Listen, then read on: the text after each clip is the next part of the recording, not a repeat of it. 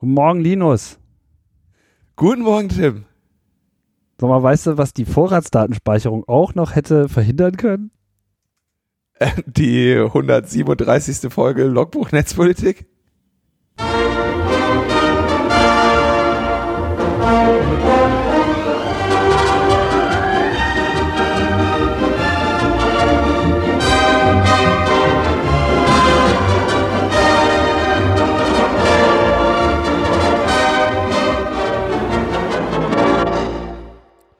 Aber soweit lassen wir es ja gar nicht kommen, weil äh, haben wir noch keine Vorratsdatenspeicherung. Das ist ja schon mal ganz gut. Haben Glück gehabt. Deswegen gibt's die 137. Folge von Logbuch Netzpolitik. Ja, wir sind es auch, wir sind es auch selbst. Ja, also der Kanal wurde auch noch nicht übernommen. Kann ja auch Nicht. mal passieren. Ja, das äh, weiß man ja nicht. Kommt in den besten Senderfamilien vor. Das äh, ja, trifft die härtesten Podcasts. Oder die Podcasts am härtesten. Die. Nee, nee, wir sind hier noch äh, völlig aufrecht und äh, immer noch mehrere Lichtjahre voneinander entfernt. Aber heute äh, haben wir mal ganz ordentliche Qualität. Könnte, könnte durchaus eine interaktive Diskussion werden. Ich will dir jetzt nicht sagen, dass ich so ein ganz leichtes Schnarzen in der Leitung habe. Nee, das willst du mir jetzt nicht sagen. Genau, weil sonst kriegst du wieder unter den Schreibtisch und versuchst, dann können wir die nächsten drei Wochen wieder nicht podcasten, weil du Ja, irgendwie das mit stimmt. Clemens am Telefon bist und irgendwie die, die Goldkabel neu verlegst. Nee, ich habe schon verstanden. Ich soll einfach das Maul halten und dich gewähren lassen. Nee, ich muss ja erstmal hier ähm, Erstmal einige Richtigstellungen Genau. Wir äh, müssen ein, äh, äh, hier vornehmen, weil äh, mir mehrere peinliche Fehler in der letzten Sendung unterlaufen sind. oh ja.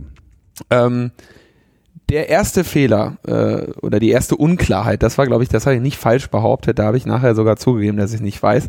Die 20%-Regel steht im G10-Gesetz. Welche 20%-Regel, soweit musst du das schon nochmal zusammenfassen. Wir haben ja auch Genau, neue da- Hörerinnen da- da- und Hörer. Die, ähm, die, die, ähm, da geht es also nämlich G10, wir erinnern uns ja Grundgesetz Artikel 10, Einschränkungen des Brief-, Post- und Fernmeldegeheimnisses. Da heißt es nämlich dann in Absatz 4, in den Fällen der Paragraphen 5 und 8 sind die Suchbegriffe in der Anordnung zu benennen. Ferner sind das Gebiet, über das Informationen gesammelt werden sollen und die Übertragungswege, die der Beschränkung unterliegen, zu bezeichnen.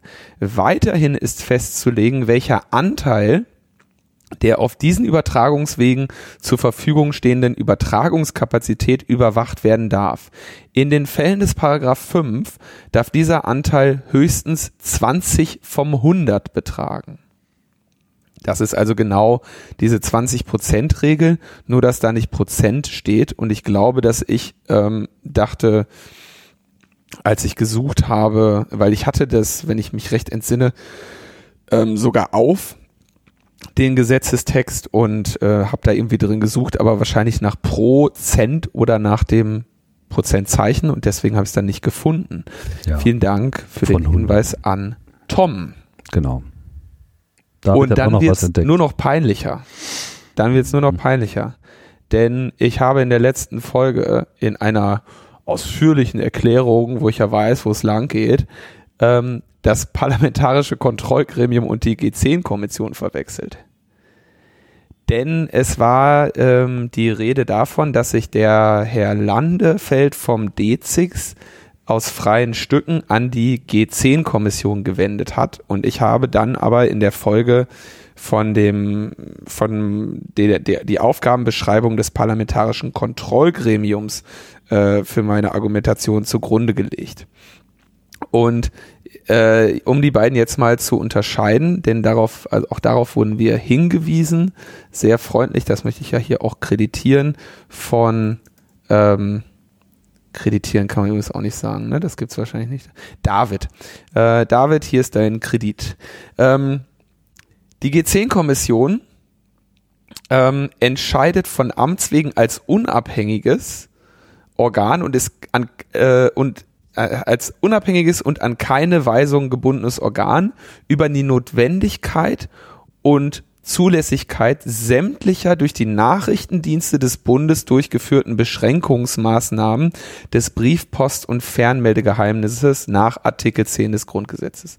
Das heißt, das sind diejenigen, die ähm, dann sagen, okay, das geht oder nicht. Also wenn ein Nachrichtendienst zum Beispiel ein Telefon abhören möchte, muss äh, das äh, schriftlich begründet äh, beantragt werden beim Innenministerium.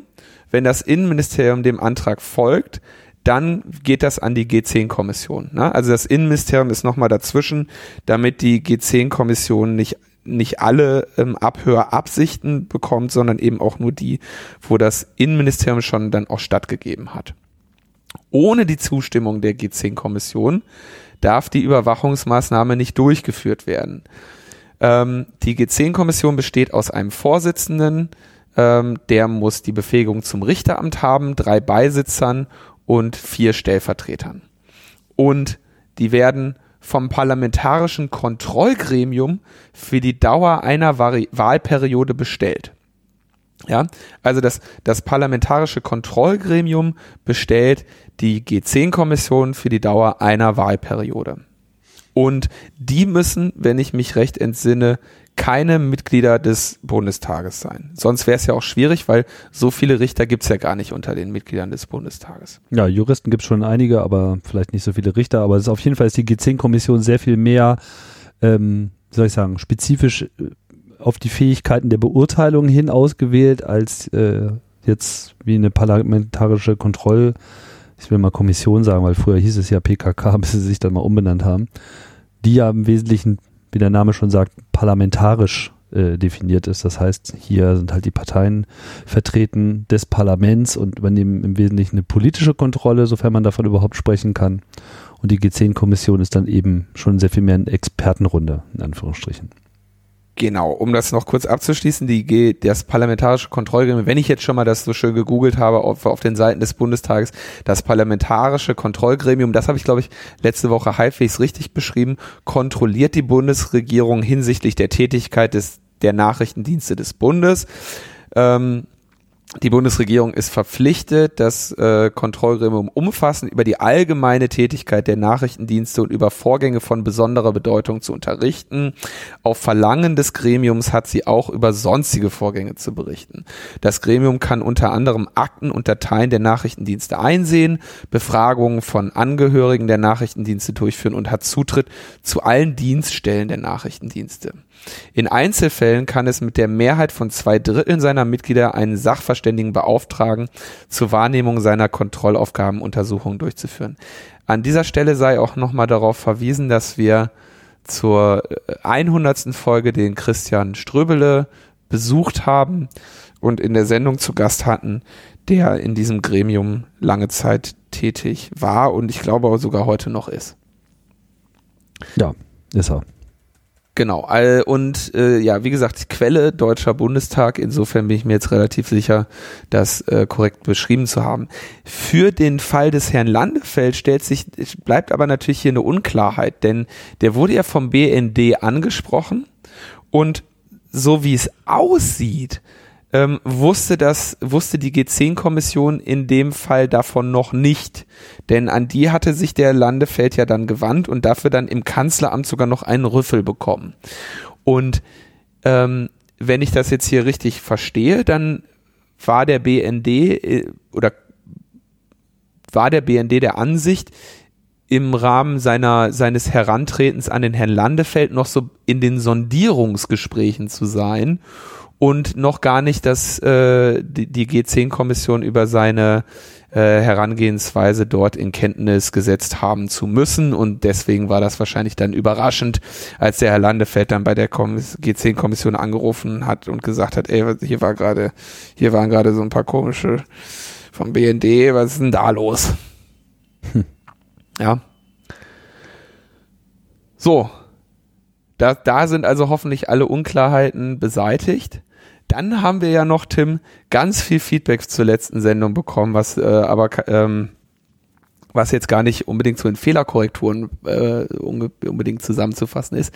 Denn wir haben zu unserem kleinen ähm, etwas verlängerten Prolog ähm, zur, zum zehnjährigen Bestehen von Fefes Blog gemischtes Feedback bekommen. Einmal ähm, wurde uns vorgeworfen, wir hätten Fefe ungebührend verteidigt und in Schutz genommen, obwohl er doch so, so oft über die Schränke tritt. über die Mhm. Stränge tritt. Und ähm, andere haben sich dann darüber beschwert, dass wir Fefe angegriffen hätten. Ja, da wurde, gingen also auch dann Anzeigen ein. Ähm, Anzeigen. Wo gingen die ein? bei Fefe. Aha. Und äh, achso, und das dritte Feedback war, wer ist Fefe? fand Ja. ich auch schön. Ja, das Aber, fand ich auch äh, sehr gut. Was ich ganz spannend fand. Ohne, ohne mich da groß äh, drüber lustig machen zu wollen. Also das muss auch irgendwie klar sein. Ne? Wir haben das so ein bisschen mit so einer Selbstverständlichkeit äh, ähm, alles so wiedergegeben, als, als müsste jetzt irgendwie allen Leuten klar sein, äh, um welche Personen oder Publikationssysteme äh, es jetzt hier geht. Vollkommen nachvollziehbar, dass das nicht für jeden vollkommen nachvollziehbar ist. So, ne? Ja, ich, ich hoffe, dass vielleicht trotzdem noch genug da, damit dran war, dass man vielleicht auch so verstanden hat, ohne, ohne jetzt genau zu wissen, worum es geht, aber klar. Ähm, aber was ich ganz interessant finde, wenn wir so aus beiden Seiten den, den Fefe-Liebhabern und den Fefe-Hassern, denn es scheint in der Mitte nicht viel zu geben. Äh, wenn wir von beiden jetzt so Flack bekommen, dann gibt es eigentlich zwei Möglichkeiten. Erstens, wir haben uns ähm, fundamental unklar ausgedrückt und äh, oder zweitens, wir haben endlich mal ausgewogen über ein Thema berichtet, ja. Ähm, aber ich glaube, es ist eher das Erstere, denn ähm, eigentlich war, wollte ich damit so ein bisschen die Botschaft rüberbringen, dass egal in welche äh, Richtung ihr euch aufregt, ihr wahrscheinlich ähm, euch selbst keinen Gefallen tut. Und das war eher so der Kern der Botschaft, denn es gibt immer einen, der provoziert und einen, der sich provozieren lässt. Und das wird euch euer Leben lang verfolgen, nicht nur im Internet. Da draußen marodieren Armeen von Arschlöchern. Das werdet ihr nicht ändern können. Was ihr aber ändern könnt, ist, wie es euch damit geht und ob ihr euch darauf einlasst oder nicht. Und deswegen war das ein Appell, dass wir uns alle diese Hasskultur sparen, unsere Kräfte schonen, nach vorne blicken, Schönes schaffen und uns auf die großen und wichtigen Gegner konzentrieren, die sich ins Fäustchen lachen, wenn wir unsere Grabenkämpfe führen. Ja, Denn genau. solange wir das machen, wird's nichts mit der Revolution. Ja, ignorieren ist manchmal einfach auch wirklich äh, allein vom Energiehaushalt schon sehr, äh, sehr sinnvoll. So, weil es bringt halt äh, doch selten was, sich da, ne, sich aufzureiben im Netz. Und ähm, ich beobachte das auch manchmal ein bisschen mit Trauer, wie sehr manche Leute sich da aufreiben. Also bis, also wirklich auch so bis, bis zur physikalischen Erschöpfung, ja, also mental, physikalische Erschöpfung. Und man fragt sich halt immer so ein bisschen, wie, wie kann man das eigentlich so, so ernst nehmen? Also nicht, nicht, dass das jetzt alles lächerlich sei oder dass, dass der Netzdiskurs irgendwie äh, nichts taugt oder so. Soweit würde ich niemals gehen wollen, weil ich, ich schätze den Diskurs und ich denke, dass der auch eine ganze Menge äh, bringen kann. Aber man muss halt auch sehen, dass das bestenfalls so 50 Prozent zur Meinungsbildung beitragen darf. So, Dass da also sowohl Trends, die sich vermeintlich dort abzeichnen, ja, die im Wesentlichen ja auch ein bisschen was mit der eigenen Bubble zu tun haben. Was beobachte ich eigentlich im Netz? Was sehe ich? Was ist meine Timeline?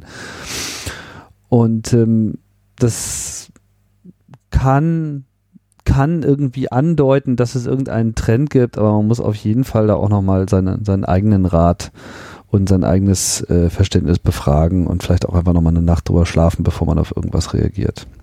Hilft.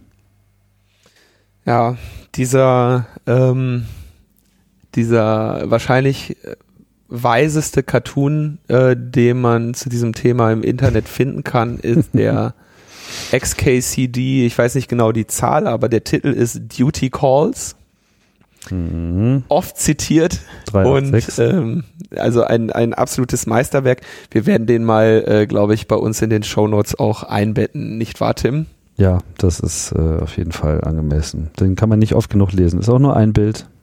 Äh, Ist alles drin, was man über das Internet wissen muss. Absolut. Ähm, dann haben wir noch eine äh, Beschwerde auch zu dem Thema bekommen, und zwar von Michael Seemann. Der hat sich zu Recht beschwert, ähm, dass wir uns nämlich auf einen Text von ihm unter anderem bezogen haben, ohne ihn zu erwähnen. Und dann ist dummerweise auch noch passiert, dass es nicht in den Shownotes gelandet ist, weil wir einfach keine Shownotes zu dem Thema hatten, weil es spontan kam. Dafür bitte ich an dieser Stelle um Entschuldigung. Das war keine böse Absicht.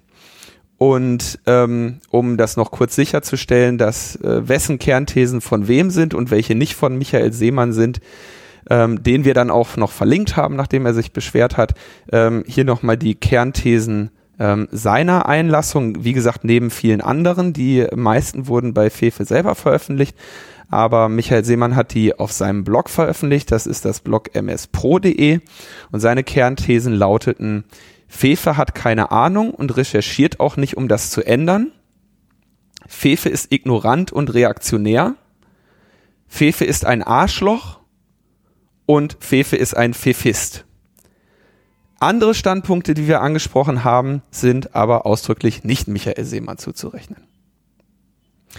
Dafür habe ich aber Michael Seemann in der letzten Sendung für einen Tweet gelobt, der stammt aber gar nicht von ihm, sondern von Roman Held, alias hoch21. Und der hat 2013 äh, mit dem Twittern aufgehört, was, äh, glaube ich, ein äh, herber Verlust für ähm, das Internet ist. Das ja, für die Fluffigkeit der, der Herangehensweisen an, an viele Themen und Sachverhalte ist. Ja. Lustiger Vogel. Auf jeden Fall. Irgendjemand meint, er wäre aber auf Facebook. Habe oh hab ich aber jetzt nicht kontrolliert. Kann auch wieder falsch sein. Bestimmt Fake-Account. so, wie viele Minuten, wie viele Minuten Richtigstellung haben wir jetzt? Äh, weiß ich nicht. Ausreichend. okay. Ähm, dann können wir jetzt mal zu den Themen kommen, oder? Das wäre super. Ähm, ein, ein französischer Fernsehsender wurde äh, auf- und ausgemacht. TV5, T, äh, oh nee, wie, ey, die haben, Französisch ist ja schon so eine schwierige Sprache, ne? TV5 heißt das. Bitte? TV5. TV5 Monde, ne? TV5 Monde. Hm? Monde. TV5 Monde. Ähm, und zwar, das ist echt, also in der Nacht zum Donnerstag, heute ist Donnerstag, also letzte Nacht, ähm, fielen mehr oder weniger gleichzeitig alle elf Kanäle des Senders aus und waren drei Stunden offline. Und danach haben sie ihren Ding auch noch nicht so wieder ganz im Griff gehabt und erstmal nur Wiederholungen da irgendwie durchgesendet. Und das Internetangebot ist bis jetzt noch nicht wieder vollständig da. Ähm, auf der Webseite und auf deren Facebook-Seite waren dann kurzfristig islamistische Drohungen äh, veröffentlicht worden ähm, und irgendwie ähm, persönliche Daten von Soldaten und Kopien derer Ausweise und Propagandavideos in französischer, arabischer und englischer Sprache. Und das heißt, es wurden also gleichzeitig die internen IT-Systeme und die Sendeanlagen und die Website und Twitter und Facebook aufgemacht. Das heißt, so ungefähr alles, was die hatten, wurde in einem, in einem Schlag übernommen und ähm, ja, für eine für, die, für die Verbreitung von Propaganda, aber natürlich auch in dem Fall für eine wirklich enorme Machtdemonstration genutzt.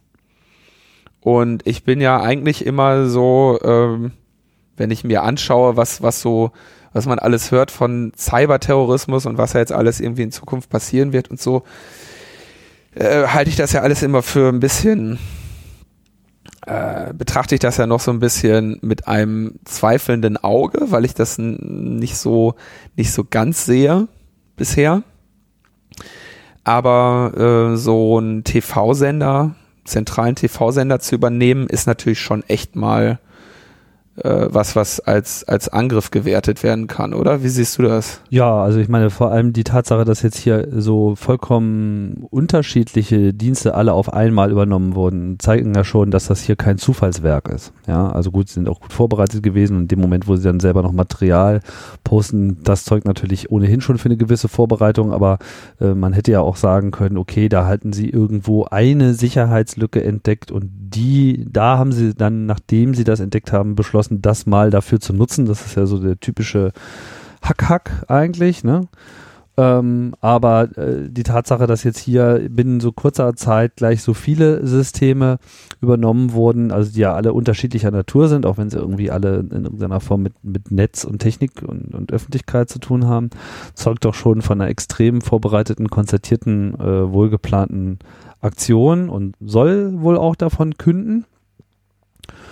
Ja, und das ist ja so ein bisschen so äh, Flashback aus so Science Fiction der, weiß ich nicht, 70er Jahre oder so. Hatten wir so noch nicht, oder? Ich glaube nicht, ein, ein TV-Sender. Kann mich noch nicht ah. daran erinnern, aber so als Vision, so, man klingt sich da ein und so weiter, äh, keine Ahnung, das habe ich schon in Mickey Mouse gelesen. Also das, das, das ist schon so, so, ein, so ein Bild, was man immer hat.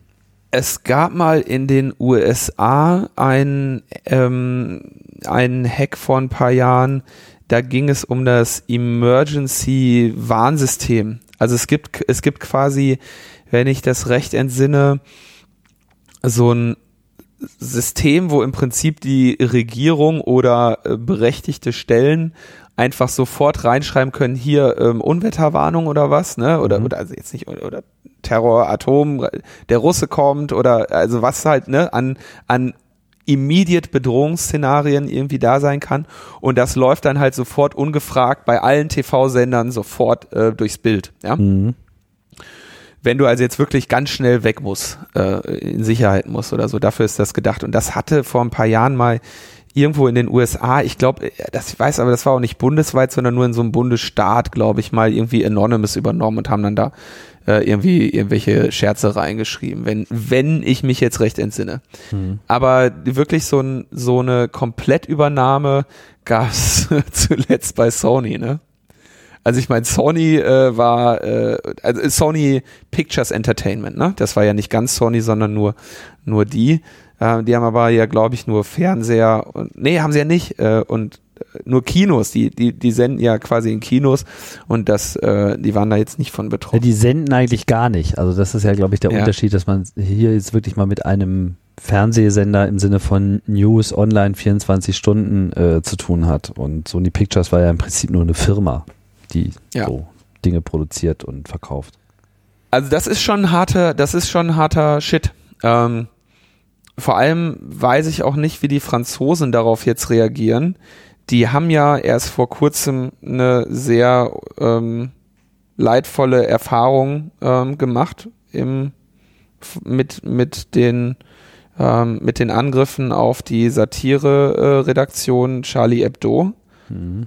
Und wenn denn jetzt auch noch irgendwie so eine, so eine sehr, sehr einschüchternde Maßnahme dazu teil wird, äh, das ist äh, schon ähm, eine hoffentlich eine Büchse, die wieder zugeht und jetzt nicht so eine Pandora-Büchse ist. Weil ich ehrlich gesagt, ähm, ohne da jetzt genaue Kenntnis von zu haben, da wahrscheinlich den größeren Teil der, der, ähm, der Fernsehsender grundsätzlich erstmal für sehr verwundbar halte in diesem Bereich. Ja, das kann ähm, ich mir auch gut vorstellen. Ich hätte nicht gedacht, dass man wirklich bis an die, an diese Sendeanlagen kommt.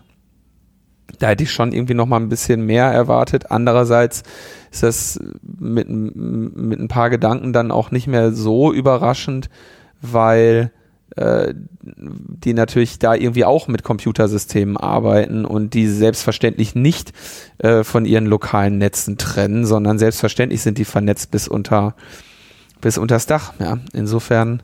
Ja, ich denke, das ist wahrscheinlich auch einfach eine Folge der, der zunehmenden Vernetzisierung. Also, dass das einfach alles auf IP umgestellt wird und dass die ganzen Workflows auch übers Netz koordiniert werden und äh, da verfängt sich das. Ich meine, es gab, das ist jetzt ein bisschen anders gelagert, aber es gab ja mal dieses schöne äh, Projekt, wo diese Satelliten-Uplinks, äh, diese Fernsehsatelliten-Uplinks mitgeschnitten wurden, weil die halt auch einfach unverschlüsselt natürlich äh, mhm. über, über den Kanal gingen äh, weiß nicht, ob du dich daran erinnerst, mit so, so großartigen Szenen, die dann so äh, George, was George Bush, ich glaube George Bush sich irgendwie mit, ähm, wie ist noch gleich dieser Talker, ähm, Letterman La wahrscheinlich. Äh, nee, Larry King irgendwie. Ach so, aha. Ja, über, über irgendwie Medikamente unterhalten haben und was er denn so nimmt und so weiter. Ne? Also die letzten Minuten, bevor sie on air gehen. Ja? Und dann sitzen sie da halt, alle Mikrofone an und verstehen gar nicht, dass das sozusagen über das gesamte äh, US-amerikanische Gebiet ausgestrahlt wird. Und da hat halt einfach mal jemand mitgeschnitten und diese ganzen schönen Stilblüten dann irgendwann mal so, so einen Film zusammengepackt. Mal gucken, vielleicht finde ich den Link noch. Das äh, großartiges Ding. Aber auch das zeigte, das ist halt einfach so eine Infrastruktur, über die man sich bisher noch keine Gedanken gemacht hat. Und ich will denen gar nicht unterstellen, dass sie sich darüber gar keine Gedanken gemacht haben, aber offensichtlich haben sie sich nicht genug Gedanken äh, dazu gemacht. Und auch sehr offensichtlich werden sich in den nächsten Wochen und Monaten wahrscheinlich eine ganze Menge Fernsehsender äh, Gedanken machen müssen. Allein schon, weil hier natürlich das Establishment richtig was zu befürchten hat. Das ist für sie äh, etwas, was sie ja mal gerne unter Kontrolle halten möchten. Und wenn jetzt einfach irgend jeder der hergelaufene Standardterrorist äh, hier seine Botschaften verbreiten kann, das sieht nicht gut aus. Das, das stimmt, aber machst du, ist für dich die größere Sorge, ähm, dass sie da Botschaften verbreitet haben, oder ist für dich die größere Sorge, dass sie da mit den Menschen Angst eingejagt haben? Ich habe nicht gesagt, dass ich mir Sorgen mache. Ich habe nur gesagt, das Establishment macht sich Sorgen, weil sowas natürlich auch nachhaltig äh, dem äh, Mantra, es ist alles okay, es ist alles unter Kontrolle, stark zuwiderläuft. Hm. Ja, ja, genau, aber da, äh, ja, also genau, es geht, glaube ich, weniger um die Botschaften, als zu zeigen, ey, ich meine, auf eins ist, ist im Westen echt Verlass, so der Fernseher funktioniert so. Genau. Da kannst du mal von ausgehen. Und da gibt's ja auch äh, viele Cartoons und, und Zeichentrickfilme drüber, die dann irgendwie so behandeln, was passiert, wenn der Fernseher ausfällt. Ne? Das, ich glaube, das war noch so, so, da war das mit dem Internet noch nicht so, so in. Ähm, da habe ich einen sehr schönen Kurzfilm gesehen, der mir in guter Erinnerung geblieben ist, wo dann so äh, relativ langsam so gezeigt wird, okay, Fernseher fällt aus, ne, und dann sind die Leute erstmal so ein Stündchen, sind die halt gelangweilt, dann werden sie irgendwann nervös und das endet halt natürlich in so einem ganz fürchterlichen Weltkrieg, ne, weil die, weil die Leute vom irgendwie ihr, ihren Fernseher nicht mehr haben. Ähm, das war natürlich so ein bisschen ironisch und so und ähm, wir kriegen jetzt nicht einen Weltkrieg, nur weil der Fernseher ausfällt, aber das ist halt etwas, worauf sich die Leute sehr ähm, sehr verlassen. Und ich glaube, man ein Strom Strom fällt mal aus, dann geht auch der Fernseher aus. Aber so wirklich Fernseher ist halt eigentlich schon immer noch da. Man weiß, der Fernseher würde das eigentlich noch empfangen, ne? Hm. Wenn wenn man Strom hätte. Kann man ja auch teilweise kann man sich ja dann auch eine unabhängige äh, Stromversorgung noch da an den Fernseher anschließen, wenn man da sehr drauf angewiesen ist. Ja, aber stell mal aber vor, alle, alle Broadcast-Medien würden wirklich morgen aus sein. Egal welchen Kanal du ansetzt, es kommt einfach nur noch Testbild oder weißes Rauschen. Radio anschalten, nichts. Es gibt ja, ja, einfach keine, keine Botschaften von außen. Gut, jetzt haben wir noch Internet, so, das müsste dann auch schon komplett weg sein. Insofern denke ich mal, hat das Internet äh, an der Stelle auch schon wahrscheinlich auch schon längst übernommen was so die Realitätsdefinition betrifft. Ja, aber wenn dann, sagen wir mal, die passenden Webseiten zu diesen Kanälen, die du normalerweise erwartest, dann auch nicht da sind und äh, man nur noch auf Twitter freidreht, dann wird's äh, richtig sportlich. Ich, also was ich glaube, was jetzt passieren wird, ist, jetzt werden sich die ganzen Cyber-Experten melden. Uh, und und jetzt irgendwie erzählen, ne? Weil ja da, wenn, der, der Fernseher ist ja dann doch immer noch, kennst ja dann auch immer in diesen in diesen eigentlich nicht nur in, in, in irgendwelchen Science-Fiction äh, äh, sondern auch in, in historischen Filmen und auch in der Geschichte war es ja dann so, weißt du, dass die Leute dann da, äh, wenn, wenn halt irgendwie der Strom weg ist und so, dann sitzt du halt mit deinem Batterieradio da und äh, ne, wenn der, wenn die, wenn der Nuklearangriff dann kommt oder so. Und so eine solche Sendeanlagen zu übernehmen, ist echt ein übles Signal, weil du, oder das ist echt eine, eine sehr, sehr krasse Machtdemonstration. Ja, also das, das auch bei so Putschversuchen hast du ja eigentlich auch immer so der, der Angriff auf das Hauptfernsehstudio. Der ist dann immer auch sehr wichtig. Und wenn so äh, die Putschisten das übernommen haben und darüber ja. ihre Botschaften senden können mit es ist jetzt einfach alles anders, dann ist das sozusagen dann der, auch der definierende Moment. Meinst du wie die griechische Regierung letztes Jahr? Als sie den Fernseher abgeschaltet haben. das ist eher anders. Die haben doch ja. noch die, die haben doch noch die, die öffentlich-rechtlichen da rausgestürmt. Ne? Ja, das, Okay, aber ich weiß, das war jetzt ein bisschen was. naja, ist auf jeden Fall alles äh, ja ready, ready for Cyber äh, Attack Discussion. Das denke ich auch. Das wird jetzt Da wird jetzt noch mal viel, viel, ähm, viel gecybert werden. auf jeden Fall. Ja. Meldet- Ich werde übrigens auch, kann ich, äh, warum ich da jetzt auch, also ich merke, dass ich über das Thema gerade mehr nachdenken, nachdenke und wahrscheinlich auch hier reden will, als vielleicht normal ist, weil ich mich gerade mit der, äh, mit meiner Stellungnahme zum IT-Sicherheitsgesetz auseinandersetze. Ähm, die schreibe ich so nebenbei immer abends. Ja, wann, äh, Und, wann ähm, musst du die machen? Wann musst du die Die äußern? am an Führers Geburtstag muss ich in den am 20. April muss ich in den Innenausschuss des Deutschen Bundestags. Hm. Ist glaube ich ein Montag oder ein Dienstag. Auf jeden Fall kein Freitag. Hm. Sonst hätte ich das nicht gemacht. Nein, Quatsch. Ähm, 20. 20. April ist da, eine, genau, das ist Montag, der 20. April, 14 Uhr im, im Innenausschuss. Da ähm, bin ich als Sachverständiger geladen und deswegen lese ich gerade IT-Sicherheitsgesetz und denke halt natürlich viel über so Angriffsszenarien nach und so und also ich glaube, da geht es ja viel um kritische Infrastruktur. Ähm, da zählen diese Fernsehsender, glaube ich, gar nicht unbedingt runter. Aber äh, trotzdem gerade so ein bisschen drüber am Nachdenken über das Thema.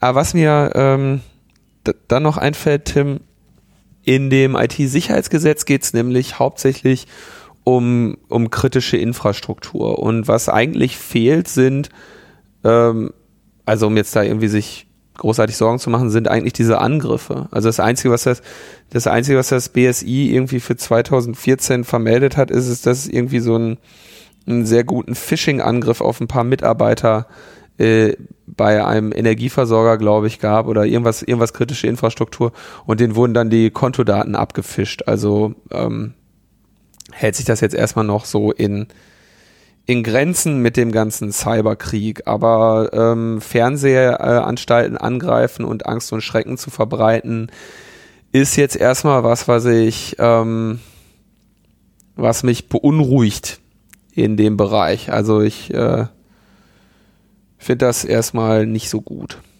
Ja, vor allem, wir wissen ja auch immer, immer wenn es dann auch so ganz offensichtlich wieder mit Terror zusammenhängt. Hm. Und man könnte jetzt auch genauso argumentieren, ist ja eigentlich nichts passiert. Ja, ich meine, okay, da haben jetzt mal ein paar Leute Videos, die es sowieso überall im Internet gibt, auf so einem Kanal rausgeblasen. Who cares? Ja, ist ja, ist ja, Ja. jetzt nicht so, dass irgendwas umgefallen ist oder irgendjemand gestorben ist oder äh, irgendwas, was, was, was wirklich nachhaltig unser Leben beeinflusst. Trotz alledem ist es natürlich äh, medial aufbauschbar bis äh, zum Getno und natürlich auch politisch aufbauschbar bis zum Getno und das wird dann wahrscheinlich auch genauso passieren. Medial aber nur, solange wir noch Fernsehsender haben. Ja, ich glaube, die werden wir noch länger haben, als uns lieb ist. Ja, leider. Okay, kommen wir zum, kommen wir zum nächsten Thema. Mhm. Wir bleiben bei, bei Fernsehsendern und Dingen, die, wenn sie ausfallen, die Menschen beunruhigen. Facebook. Hasse, habe hab ich doch wahrscheinlich hier schon mal öfter erzählt, ne?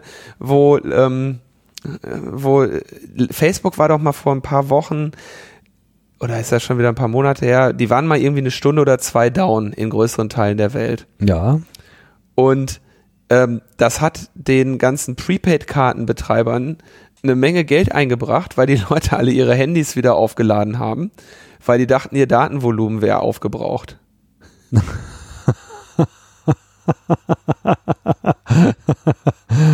das ist auch schön. Ja, ja, ja, ja, wir machen hier Internet und äh, die, Facebook ist, zieht direkt dran vorbei. Ja, die Facebook-Realität, die ist schon wirklich obskur. Äh, Du erinnerst dich sicherlich auch noch an diesen großartigen Fall, wo es mal so einen populären Artikel äh, zum Thema Login-Probleme bei, bei Facebook ging. Du erinnerst dich? Nee. Und der war dann, der war dann so beliebt, dass wenn man nach Facebook Login bei Google suchte, auf diesen Artikel kam und dann äh, füllte sich der Kommentarbereich dieses Artikels mit verzweifelten Leuten, die äh, auf Facebook einredeten, sie sollen doch bitte die Seite wieder so machen, wie sie früher war. Sie würden das Feld nicht finden, um sich anzumelden. Das ist nicht dein Ernst. Doch, das ist sehr mein Ernst. Ja, weil Leute einfach geben in ihrer Suchmaschine einfach Facebook Login ein und klicken auf den ersten Link und das ist halt normalerweise ne, Facebook und da an dem Tag war es halt mal nicht so und die haben sich alle furchtbar aufgeregt und was ihnen einfallen würde und so geht's ja nun gar nicht und ja, also. Okay, das muss aber lange her sein, weil alles, was ich zu Facebook Login finde, alle, also alles, die ersten zehn Google-Treffer sind, äh, das sind, sind zwei, Facebook. Zwei, zwei Jahre, zwei, drei Jahre her. Okay, sehr schön, sehr schön. Ja, die haben natürlich ähm, dann auch diesen Artikel irgendwie runtergerankt, um, um, um irgendwie das Schlimmeres zu verhindern, weil einfach die, die Meute einfach überhaupt nicht mehr steuerbar war. Das ist, einfach, das ist ganz schlimm. Okay. Also wenn wir, wenn wir von Facebook reden, gerade dann äh, reden wir von ähm, natürlich von der Initiative von Max Schrems. Ich habe das ähm, vor ein, zwei Wochen schon mal angesprochen. Max Schrems, ein Österreicher, der ja schon vor einiger Zeit mit der Initiative Europe versus Facebook äh, immer wieder kleine Teilerfolge in datenschutzrechtlichen Auseinandersetzungen mit Facebook gefeiert hat. Unter anderem eben, dass er damals sein, einen Dump seiner Daten äh, mundgerecht als, als 700-seitiges PDF oder so bekommen hat und ähm, dass er halt regelmäßig denen irgendwie ein, ein Dornen im, im Fleisch ist. Und er hat ähm, auch da jetzt schon ein Buch drüber geschrieben über seine, ähm, über seine Behandlung dieses Themas. Und er hat sich immer eigentlich in Irland beschwert, also am Unternehmenssitz und in seiner neuen Beschwerde, wo er sehr, sehr viele äh, Verstöße gegen das äh, österreichische und das, das europäische Datenschutzrecht ähm, behandelt, ähm, klagt er jetzt in Wien. Und zwar ähm, ist ihm das möglich, wenn er dies als Verbraucher tut. Also die, wenn du Verbraucher bist, dann hast du das Recht ähm, darauf, ähm, das Verfahren in deiner Heimat anzustrengen. Dann kannst du also gegen Facebook, was da irgendwo in, in Irland operiert, aber in Deutschland Dienste anbietet, ähm, kannst du, oder äh, sorry, in Österreich natürlich, in Österreich Dienste anbietet, ähm, dann kannst du ähm, entsprechend in Österreich dich auch da, äh, da be beschweren, um deine Rechte geltend zu machen. Das ist jetzt österreichische Gesetzgebung, nicht europäische Gesetzgebung. Ich und jetzt kommt nämlich genau der Grund, warum ich dem Max gerade eine E-Mail geschrieben habe, dass wir ihn wirklich unbedingt nächste Woche in der Sendung brauchen. Ja. Weil er ist eben, also er ist ja Jurastudent, wenn ich mich nicht täusche, ist noch nicht fertig mit dem Studium. Ähm, und genau diese Sachen weiß ich alle nicht so genau. Aber im Moment ist es auf jeden Fall so, dass vor dem Wiener Gericht, in dem er da sitzt, und das ist ja jetzt so die erste Instanz, und er geht eh davon aus, dass dieses Gericht den Fall abgibt wegen Nichtzuständigkeit. Aber man muss ja immer, man muss sich ja quasi hochklagen, ne? Mhm. Und ähm, es sei denn, du hast von vornherein irgendwie so eine riesige Bedeutung, dass du an, an ein höheres Gericht gehst, aber er fängt jetzt erstmal schön an seinem Gerichtsstand an, da ist in, in Wien da hingegangen und jetzt wird erstmal debattiert, ob das Gericht die Klage überhaupt annimmt ob, also die Frage der Zuständigkeit und Zulässigkeit der Klage. Und interessanterweise ähm, geht Facebook eben den Weg zu sagen, ey, der ist ja gar kein Verbraucher. Das ist doch ein Aktivist, der schreibt Bücher über uns, ist gefragter Gast in Diskussionsveranstaltungen und verfolgt mit dieser Klage ähm, einem eigenen beruflichen und unternehmerischen Interesse. Nun hat er weltweit haben 25.000 Menschen ihre Interessen schon an ihn abgegeben, sind aber jetzt, gehören also noch nicht offiziell zu den Klägern, aber haben schon angekündigt, dass sie ihre Interessen innerhalb dieser Klage vertreten lassen wollen. Und 50 weitere äh, Facebook-Nutzer Facebook hat er äh, laut eigenen Angaben auf einer entsprechenden Warteliste. Das heißt, da wird jetzt so eine äh, Massengeschichte draus.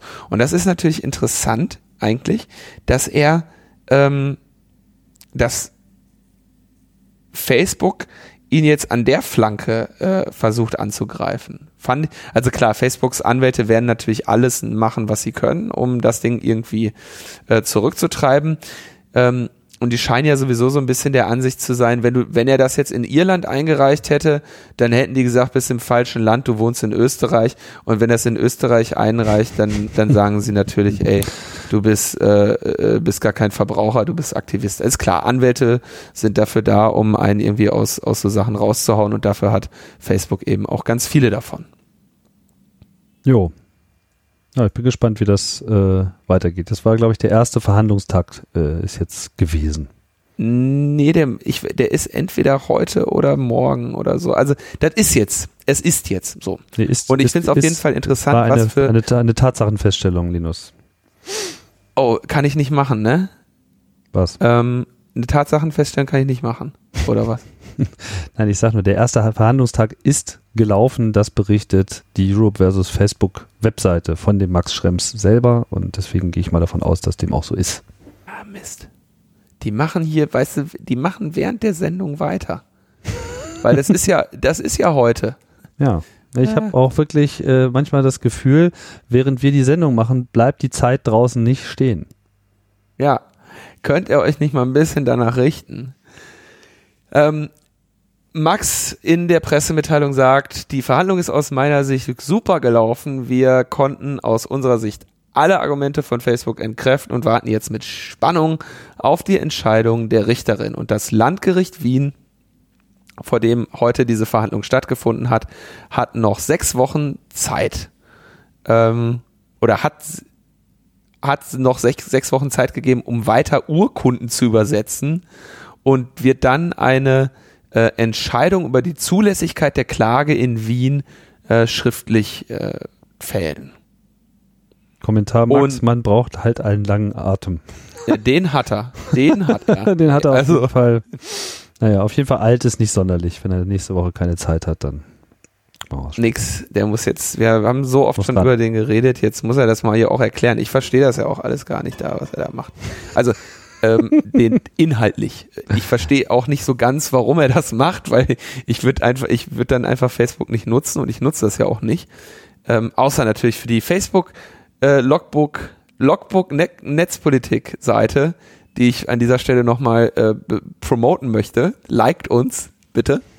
Und ansonsten benutze ich kein Facebook. Aber irgendjemand muss es tun und ähm, ich habe vor ein paar Wochen auch bei einem Verbraucherschutz-Event ähm, mal darauf hingewiesen, dass man da ja irgendwie relativ wenig sieht. Ja, also ich meine, das, das, das, was mir irgendwie noch in Erinnerung bleibt, ist wie, äh, wie, wie äh, Ilse Aigner äh, es Facebook richtig gezeigt hat. Ja, als die Verbraucherschutzministerin, die eine Person in, in, in Deutschland, die irgendwas gegen Facebook unternehmen könnte, wenn Facebook gegen geltendes Recht verstößt, äh, die hat sich abgemeldet, weil die sich nicht an den Datenschutz halten. Das war also ein, das war ungefähr das peinlichste, äh, was ich, was ich je gesehen habe. Und da ist der Max mir um einiges lieber. Ja, aber das hat natürlich eine Schockwelle gesendet, ne, durch, äh, durch Facebook. Also Ja, die haben die Schockwelle, die ging, die ging mindestens, also ich würde sagen, die Schockwelle von ihrer Abmeldung, die ging mindestens über drei oder vier äh, Netzwerkswitches und dann, ja, war es wahrscheinlich auch schon vorbei. Zumindest kann sie nicht mehr als Konsumentin äh, klagen, weil sie konsumiert das ja nicht. Und weißt du, was das, genau, jetzt kann sie, die wollte sie nur aus der Affäre ziehen. Und, ähm, was, weißt du, was wir gerade, äh, was wir, als, als ich das äh, letzte oder vorletzte Woche da mal recherchiert habe, die ist jetzt wieder auf Facebook. Nein. Ja, aber pass auf, pass auf.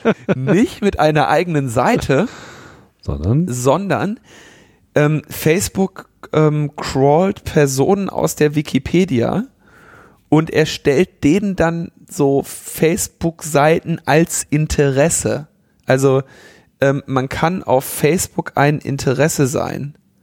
ach, Ja, und rate mal, wer auch eins ist, weil äh, Wikipedia. Da kannst du mal davon ausgehen, dass es da den Tim und den Linus auch gibt. meinst du? Ja, ich habe, ich hab, glaube ich mal, warte mal, ich muss mal gucken. Ah, Person des öffentlichen Lebens. Wie, Kannst mal sehen. das ist nicht meine Seite. Das haben wir, das haben wir davon, dass wir irgendwie hier schön so eine, äh, so eine Wikipedia unterstützen, wo alle, wo alle Inhalte in CC-Lizenz sind. Ne? Und Ja. dann als Dankeschön crawlt Facebook uns dann da aus dem, aus dem Wikipedia raus und macht uns da gegen unseren Willen, äh, zerrt das uns in, in ihre komische Dingens da rein. Aha. Warte mal, ich, hab mal, ich guck mal hier eben.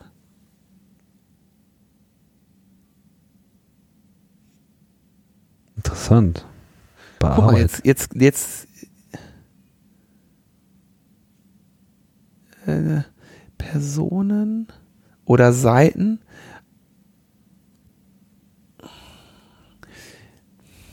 Warte mal. Krass. Okay. Dachte, genau. Ich bin hier, Linus Neumann ist ein Interesse. Ich bin ein Interesse. Ich bin jetzt keine, ich bin nicht als Person da, sondern als Interesse. Du bist ein Interesse. Ich bin Person Ja. des öffentlichen Lebens. Ich weiß nicht, ich, vielleicht bist du eine Person des öffentlichen Lebens, ich bin nur ein Interesse. Ja, aber du stehst da. Nee, du bist, deinem, du hast, eine, deinem, du bist, du bist ja sogar da. Du, dich habe ich jetzt hier. ja, okay, ich, sorry, ich verstehe das mit diesem Facebook nicht. Ich bin da Ja, auch ich habe, ich habe, ich habe da einen Account. Ja, ich habe da einen Account, wie ich auf nahezu allen äh, Netzwerken, die irgendwo mal Erwähnungen gefunden haben, einen Account habe, um das beobachten zu können. Und äh, offensichtlich ist aber Facebook darüber hinaus noch der Meinung, dass ich eine Person des öffentlichen Interesses bin. Ja, du bist nur ein Interesse. Und, Und du ich, bist eine. Dass ich Boah. dann noch jetzt noch eine Etage drüber bin, das liegt wahrscheinlich daran, dass du mit deinem Interesse hier abgebildet bist mit T-Shirt, wo drauf steht Guten Morgen, Tim. also hast du einfach mich promotet hier. Also im Zweifel würde ich sagen, lösen wir das einfach durch Likes. Und, Aber äh, immerhin hier, wenn man äh, unten auf verwandte Seiten, ja, dann äh, sind interessante Querverweise zu sehen, unter anderem die digitale Gesellschaft und äh, Hans-Christian Ströbele. Das ist ja nun auch nicht die schlechteste. Ja, aber das liegt wahrscheinlich wiederum daran, dass sie ähm, den Wikipedia-Eintrag äh, durchsuchen. Also das ist einfach, okay, Entschuldigung, wir, wir schweifen auch ein bisschen ab. Also Facebook ähm, crawlt die Wikipedia und äh, zupp, zuppelt die Sachen da rein und zumindest alle Personen. Und Hans-Christian Ströbele ist, glaube ich, auf der Wikipedia-Seite erwähnt und deswegen, ja. Ja, es ist auf jeden Fall zum Heulen. Es ist schon, ähm, ist schon ärgerlich, was man so als als Kämpfer für die freie Information, ne? Dann muss man solche, muss man sich solche Ohrfeigen geben lassen. Naja, Ja, so ist vielleicht, ich frag mal den Max. Welchen Max? Den anderen Max. Schrems.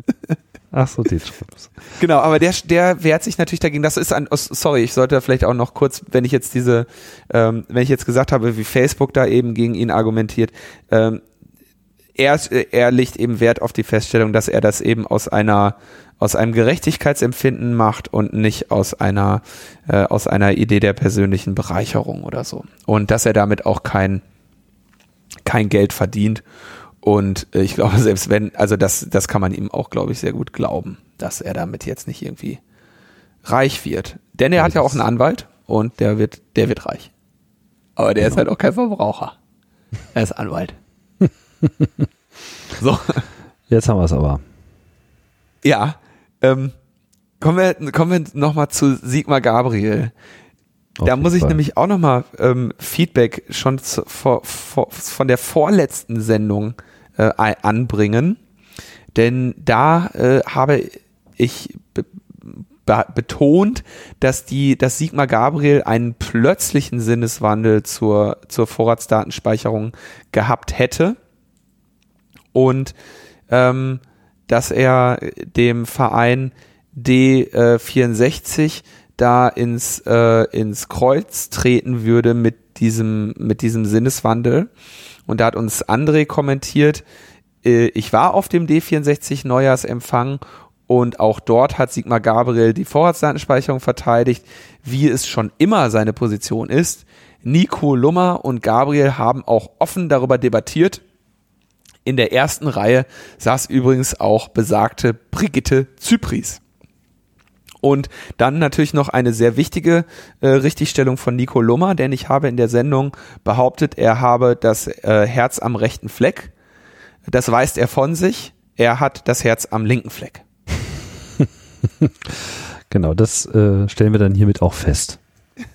So, aber kommen wir zurück zu, zu Sigmar Gabriel. Sigmar Gabriel hat ja jetzt was, was ähm, Sigmar Gabriel ist jetzt gerade dabei, uns allen zu erklären, wie viel Unheil von uns hätte abgewendet werden können, wenn ähm, ähm, die, wenn wir die Vorratsdatenspeicherung gehabt hätten. Mhm. Also Mario Sixtus twitterte dann schon äh, wahrheitsgemäß, wenn wir Vorratsdatenspeicherung gehabt hätten, wäre Jesus nicht gekreuzigt worden. Das fand ich einen schönen Ostertweet. Ja, der Mann, der weiß.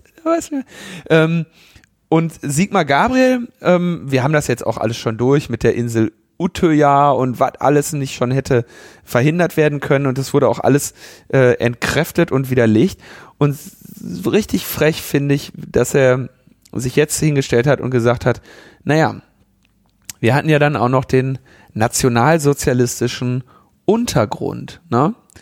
Die Mörderbande, die hier in Deutschland viele Jahre ungehindert ähm, rassistische Morde ähm, begangen hat. Und dann mussten die Angehörigen der Opfer noch über sich ergehen lassen, dass die äh, Polizei und Ermittlungsbehörden überall äh, rumposaunt haben, dass das ja hier nur ähm, Bandenkriminalität sein könne, weil das ja schließlich ähm, äh, Döner- und Blumenhändler sind oder auch mal gesch äh, erfolgreiche Geschäftsleute und da wäre wahrscheinlich ein ganz heiße, wären sie auf einer ganz heißen Spur, das, was diese Gangster hier ähm, austragen und das wird jetzt bald aufgeklärt und ähm, einen fremdenfeindlichen Hintergrund der Tat haben wir so lange ausgeschlossen, bis sich die drei ähm, Haupttäter dann da irgendwann in dem Haus da in die Luft gesprengt haben. Und das jetzt anzuführen, ist natürlich wirklich, ähm, wirklich frech.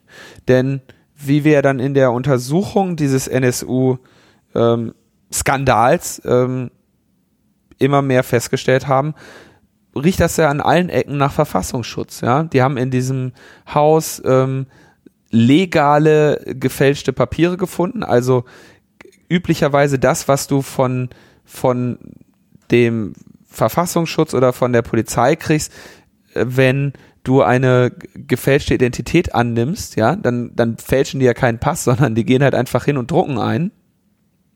Ja. Ähm, es gab äh, Observationsfotos kurz vor dem oder während der Zeit, wo die tätig waren. Das heißt, der Verfassungsschutz wusste von denen, war, hat die observiert, wusste, wo die sind und ähm, das hatten auch das Mobiltelefon von denen abgehört und die fast von dem äh, Uwe Böhnhardt oder wie der heißt, äh, Böhnhardt und ähm, die fast 100 Verbindungen und aufgezeichneten stundenlangen Gespräche von diesem äh, Mitglied der Mörderbande wurden einen Tag nach Ende der Abhöraktion auf Anweisung der Staatsanwaltschaft Gera gelöscht.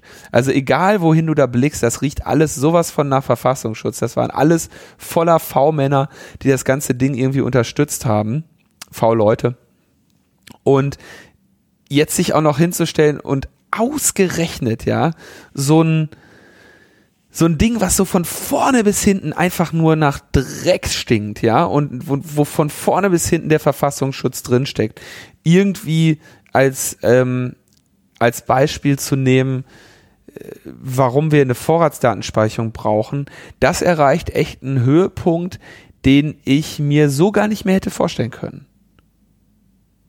Das ist erstaunlich, dass er da so drauf rumreitet, ne? Und irgendwie auch vollkommen also er auch immer weiter weitere absurde Vergleiche macht. Kein, kein Wunder, dass dann noch absurdere äh, Vergleiche so im Scherze herumgereicht werden, was denn noch alles hätte verhindert werden können mit der Vorratsdatenspeicherung.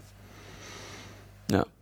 Und äh, wichtig, ne, am also inzwischen André ist ja wirklich ein Goldstück in, in, in dieser, vor allem in der journalistischen Tätigkeit hier der dann auf Netzpolitik.org gab es einen sehr schönen, einen sehr schönen Artikel da, dazu von Wetter, der eben auch sagt, so, das ist, ähm, ist ja wohl eine, eine ein, einfach nur unglaublich, dass nach diesem NSU-Skandal diese Behörde nicht beschnitten wird, sondern jetzt auch noch irgendwie eine Vorratsdatenspeicherung an die Hand gereicht bekommen soll.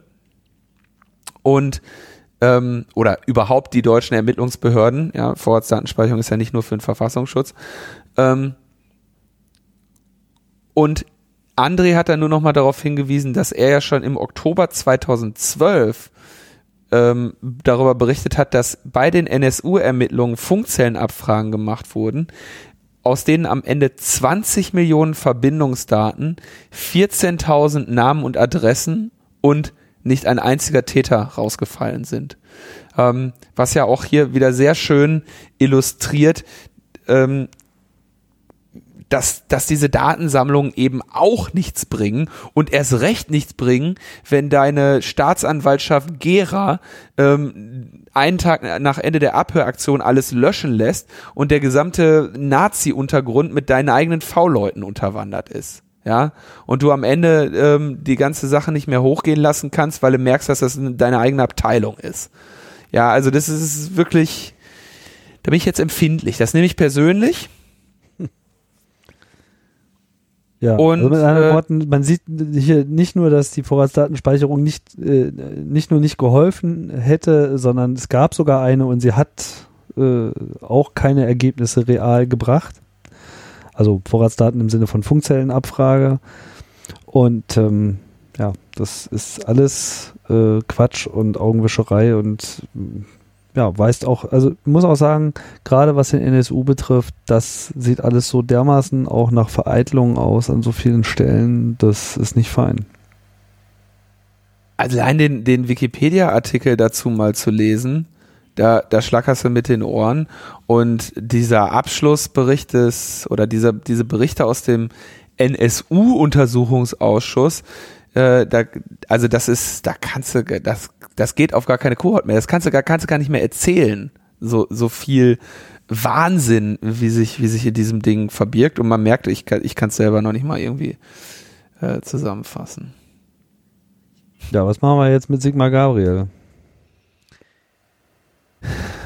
Ja, keine Ahnung, können wir da irgendwie V-Leute hin entsenden, die den irgendwie, die den unschädlich machen oder so? Nee, ist Quatsch, ne? Wir, wir müssen, nee, wir können da nichts mit V-Leuten machen. Das war jetzt, das war Unsinn.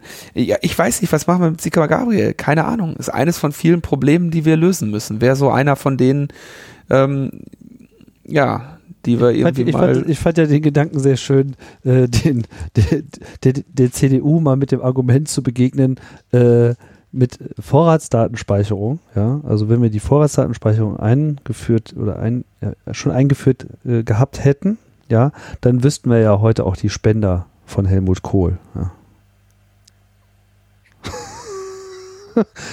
da sollen Sie mal drüber nachdenken. Ah, da bin ich. Das ist keine so ja, blöde Idee. Die wir bis heute noch, noch nicht wissen. Warum eigentlich? Vielleicht brauchen wir da mal eine Vorratsdatenspeicherung. Vielleicht fordert der Gabriel die deswegen. ja, weiß der Geier, welche Spender wir dann, dann noch alles äh, finden.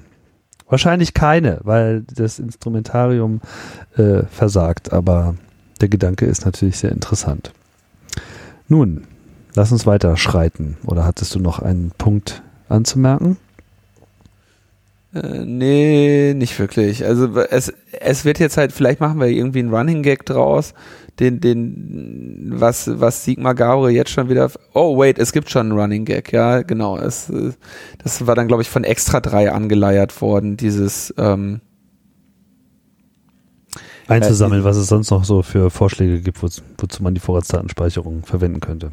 Genau, was, was, was alles hätte was, was die Mauer, was die Mauerfall und was nicht alles, ne? Das hätten wir alles hätte es alles mit der Vorratsdatenspeicherung nicht gegeben. Aber man fragt sich, woher der Mann diese, diese, also das, das frage ich mich wirklich. Und da habe ich jetzt, also es ist auch schön, dass wir darauf hingewiesen werden, dass er es schon länger so macht. Aber was ich wirklich nicht, ich ver verstehe nicht, woher der diese, diese Energie nimmt, jetzt dieses Thema so voranzutreiben. Da gibt's ja einen Grund für. Also kann man vermuten, ne? Ja. Naja, keine Ahnung. Danke, Sigmar Gabriel. Ist echt super. Ist super, dass wir solche Opposition. Oh, wait, ist ja gar keine Opposition. Mhm. Ja. So, Vielleicht jetzt hat kommen Nico wir einfach recht und die wollen Kloppe.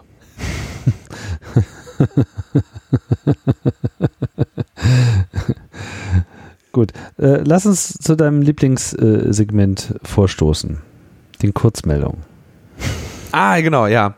Die, sind ja immer nicht so kurz, aber man kann sie ja zumindest mal so nennen. Ja, wir müssen mal langsam, hier hast recht. Ähm, die, die Drug Enforcement Agency, ähm, die DEA, ähm, Der USA. DEA ist, ist das, wo, wo der Frank arbeitet bei Breaking Bad, ne? Oder? Habe ich das noch recht in Erinnerung? Äh, kann sein, ich habe das nicht gesehen. Oh. Dann darf ich dir gratulieren, trotz deines hohen Alters hast du noch was im Leben vor dir, was dir richtig Freude bringen kann. Ja, ich weiß. Aber äh, ich gucke nicht so viel Fernsehen. Mach's, bevor die das alle weghaken. Okay, also ähm, die, die Drug Enforcement Agency hat seit 1992 bis zum September 2013 Metadaten gesammelt von internationalen Gesprächen von und in Länder, die sie nach eigenem Erkunden mit Drogenschmuggel in Verbindung gebracht hat. Zu Hochzeiten fielen darunter 116 Staaten, ja, äh, die also zu dieser Sammlung der Verdächtigen gehörten, also fast 60 Prozent aller Staaten, die es überhaupt weltweit gibt. Und diese Datensammlung der DEA ähm, wurde natürlich, wie es mit Datensammlungen so ist, ähm, für alle möglichen anderen Zwecke missbraucht. Ähm, und so wird ähm, zitiert, dass ähm, die Anzahl an Datenanfragen, die die DEA an einem Tag bekommen hat, die ähm, die übertrifft, die, die Anzahl an Anfragen übertrifft, die die äh, NSA in einem Jahr bekommen hat. Hm. Ja. Und das ist natürlich, da kannst du dir jetzt anschauen, was soll dir das jetzt bringen, ne? Also, wa, wa, was hat dieses Programm gebracht? Denn der Mangel an Rechtmäßigkeit des Programms, das war nämlich illegal, haben sie trotzdem einfach mal 21 Jahre lang gemacht, führte dann dazu, dass Hinweise, die auf dessen Grundlage zustande gekommen sind, in den Verfahren nicht vorgebracht werden konnten, sondern als geheime Basis für offizielle Ermittlungen herhalten mussten. Das heißt, die Polizei oder andere äh, Strafverfolgungsbehörden haben also dann bei der DEA angefragt, gib mal irgendwie die internationalen Verbindungen von dem und dem und dann haben sie dadurch eben Anhaltspunkte gewonnen und mussten sich dann aber noch ähm, ausreichende Beweismittel suchen, um einen Fall zu machen. Und ähm, wir haben, glaube ich, schon öfter besprochen, warum das eben ein Problem ist, eine derartige Zusammenarbeit, beziehungsweise warum das, äh, warum, äh, Moment, wie, also es gibt eine, eine Trennung von Polizei und Geheimdiensten. Geheimdienste dürfen alles abhören. Polizei darf nicht alles abhören, dafür darf der Geheimdienst dich nicht vor Gericht bringen, Polizei darf dich vors Gericht bringen. Und wenn die äh, so zu ein, wenn die so kooperieren, dann wird das eben mittelfristig ein, ein großes Problem, weil du dann eben no, normalen Strafverfolgungsbehörden, die auch wirklich etwas gegen dich unternehmen können, äh, diese Instrumentarien an die Hand gibst. Naja, aber wunderschön, dass die Polizei da über äh, 20 Jahre mit solchen illegalen, nicht rechtmäßigen Methoden gearbeitet hat. Und als dann Snowden ähm, ähm, 2013 an die Öffentlichkeit ging, äh, wurde das Programm dann ganz schnell beendet, weil sie gemerkt haben, okay, fuck, äh, jetzt guckt hier mal einer drauf, was wir alles so machen. Was war noch? Dann habe ich noch deinen Terminkalender gelesen. Mein Terminkalender? Ja. Aber der ist ja gar nicht, der ist doch gar nicht classified. Nicht? Du meinst, Nee. der steht sowieso schon im Internet. Ich fand die Meldung eig- eigentlich nicht so, also nicht so spannend, aber im, im Rahmen der aktuellen Anstrengungen von Obama, nämlich diesen nationalen Notstand gegen Hacker auszurufen, kam diese Meldung über ein Ereignis aus dem letzten Herbst ja dann doch sehr äh, überraschend passend. Und zwar äh, lautete sie, russische Hacker äh, hätten also sich ins Weiße Haus eingehackt und hatten dann sogar Zugriff auf den nicht öffentlichen ähm, Terminkalender von Barack Obama gehabt. Sie hatten also zwar keinen Zugriff auf geheime Systeme, aber immerhin äh, Zugang zu, zu nicht öffentlichen Details, also den Terminplan und andere Teile der äh, IT-Infrastruktur des Weißen Hauses erlangt. Und ähm, sie räumen sogar ein, dass derartiges Wissen natürlich für ausländische Geheimdienste sehr wertvoll ist. Und sie sprechen von einer der ausgeklügelsten Cyberattacken, die jemals gegen das Weiße Haus ausgeführt worden seien. Ähm, diese so ausgeklügelte äh, Cyberattacke äh, bestand dann im, im Phishing über ein gekapertes E-Mail-Konto. Ähm, ist sowieso tatsächlich so, das siehst du bei den, bei den meisten Angriffen und ich, es würde mich überraschen, wenn das bei äh, TV Cinq Monde am Ende nicht auch irgendwo noch eine Rolle spielt. Ähm, das Phishing oder das sogenannte Spear-Phishing, wo man also ähm, den Zielpersonen, Zielpersonen genau auskundschaftet, sich genau mit deren ähm, Position im Unternehmen ähm, vertraut macht und ihnen dann eine ähm, eine E-Mail sendet und sie irgendwie täuscht und sie dazu bringt, Daten preiszugeben oder Informationen preiszugeben. Der Klassiker ähm, ist zum Beispiel, du schickst etwas, was aussieht wie eine Password-Reset-E-Mail und ähm, da drin befindet sich dann ein Link zu einer gefälschten Seite und in diese gibt das Opfer dann eben seine Credentials für die jeweilige Seite ein. Also was weiß ich, sei es E-Mail, sei es äh, Facebook oder sonst was. Ähm, und dann geben sie, geben sie dir dadurch die Credentials und dann hast du schon mal an, dann deren E-Mail-Konto übernommen und dann kannst du natürlich anfangen von deren E-Mail-Konto weitere E-Mails an andere Personen zu schreiben, die in deren Vertrauenskreis sind. Und den Vertrauenskreis kriegst du ja, weil in dem E-Mail-Konto ja alle E-Mails sowieso schon mal gespeichert sind. Das heißt, wenn du einmal, wenn du einmal wirklich so in einem Unternehmen ein E-Mail-Konto übernommen hast, äh, oder Unternehmen oder ähm, jetzt hier in so einer Organisation oder was, dann kannst du, wenn du dir damit Zeit und Ruhe lässt, ähm, am Ende schon eine Menge infiltrieren. Du nimmst dir natürlich dann auch nicht irgendjemanden, sondern du nimmst natürlich Leute, die irgendwie an der Spitze der Hierarchie stehen und ähm, arbeitest dich dann so aus deren äh, aus deren System irgendwie weiter, gibst Anweisungen, vielleicht mal bestimmte Passwörter zu ändern, fragst mal nach irgendeiner Information oder in, ne, sorgst dafür, dass du dann vielleicht doch noch ein, ein System übernimmst. Aber das ist eigentlich etwas, was man in letzter Zeit tatsächlich seltener sieht bei so Großangriffen. Das heißt, die gehen, die Angreifer versuchen so viel wie möglich über Phishing zu machen, weil die ähm, die Infrastruktur, die jetzt irgendwie so die IT-Sicherheitsinfrastruktur offenbar momentan ähm, eine so große Hürde darstellt, beziehungsweise weil auch in den letzten Jahren immer mehr in Detection und Monitoring ähm, investiert wurde, so dass die Gefahr erkannt zu werden, wenn man also wirklich einen, einen Angriff macht und einen Exploit zum Einsatz bringt, eben relativ groß ist und man gleichzeitig sehr viel einfacher und sehr viel schöner durch solche Phishing und Social Engineering Sachen zum Ziel kommt. Und ja, das ist natürlich jetzt auch den, den USA geschehen. Ähm, ich denke mal, dass äh, das nicht das erste Mal gewesen sein wird. Und ich kritisiere äh, den Zeitpunkt der Veröffentlichung, ähm, insbesondere dann auch noch die Attribution auf, auf russische Hack Hexer, Hacker und ähm, also so in, in dieser Zeit, wo irgendwie die, die, die Verhältnis, das Verhältnis zu Russland zerrüttet ist und man noch irgend so einen Cyber-Notstand ausrufen will, dann irgendwie mit einer Meldung vom, vom, vom letzten Quartal auf einmal um die Ecke zu kommen, das riecht doch dann schon sehr nach irgendwie Spin.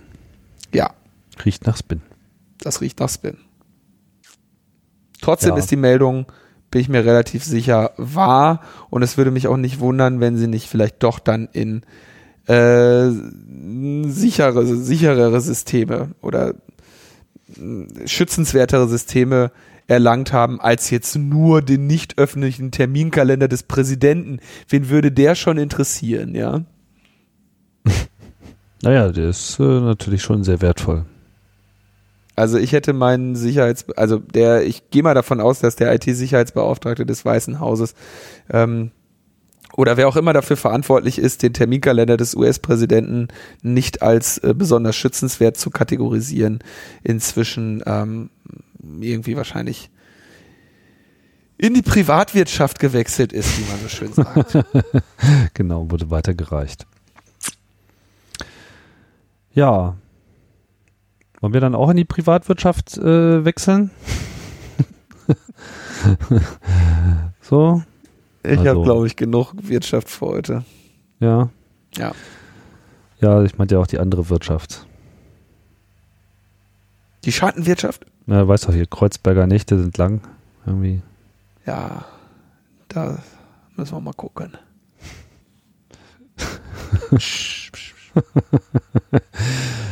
Gut. Ähm, ja, wir haben ja wieder äh, massive Zeitunterschiede hier. Dem muss Rechnung getragen werden. Du musst ins Bett. Also, Ja. Genau. Auch äh, bei mir. Kann ich ja nichts für, wenn du auf einmal irgendwie da auf, auf so eine einsame Insel ziehst. Ja, ich kann auch nichts dafür, wenn du auf einmal da in, im, im Osten abtauchst. Dann geht die Sonne halt früher auf. Im Westen. Ja. Wie auch immer. So, wir müssen, Ein Ende finden.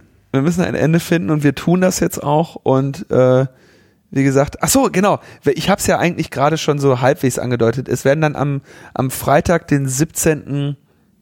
in Bielefeld die Big Brother Awards verliehen. Da ähm, werde ich dann auch zu Gast sein und der Max Schrems und das ist in an einem geheimen Ort mit dem Namen Bielefeld. Mal schauen, wohin sie Aha. mich da verschleppen. Du bist da, okay. Aber du musst keine, äh, musst, musst keine Rede halten oder so. Doch, muss ich, bin dazu verdonnert worden. Ich muss Ah. Okay. Aber du sagst noch nicht für wen. Nee, sag ich nicht. Das ist geheim. Das ist Das geheim, ist ne? geheim, Tim.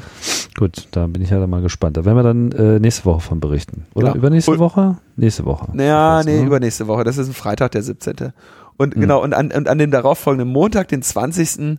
Ähm, können dann die Logbuch-Netzpolitik-Hooligans äh, sich im Innenausschuss des Deutschen Bundestages mit Bengalo positionieren.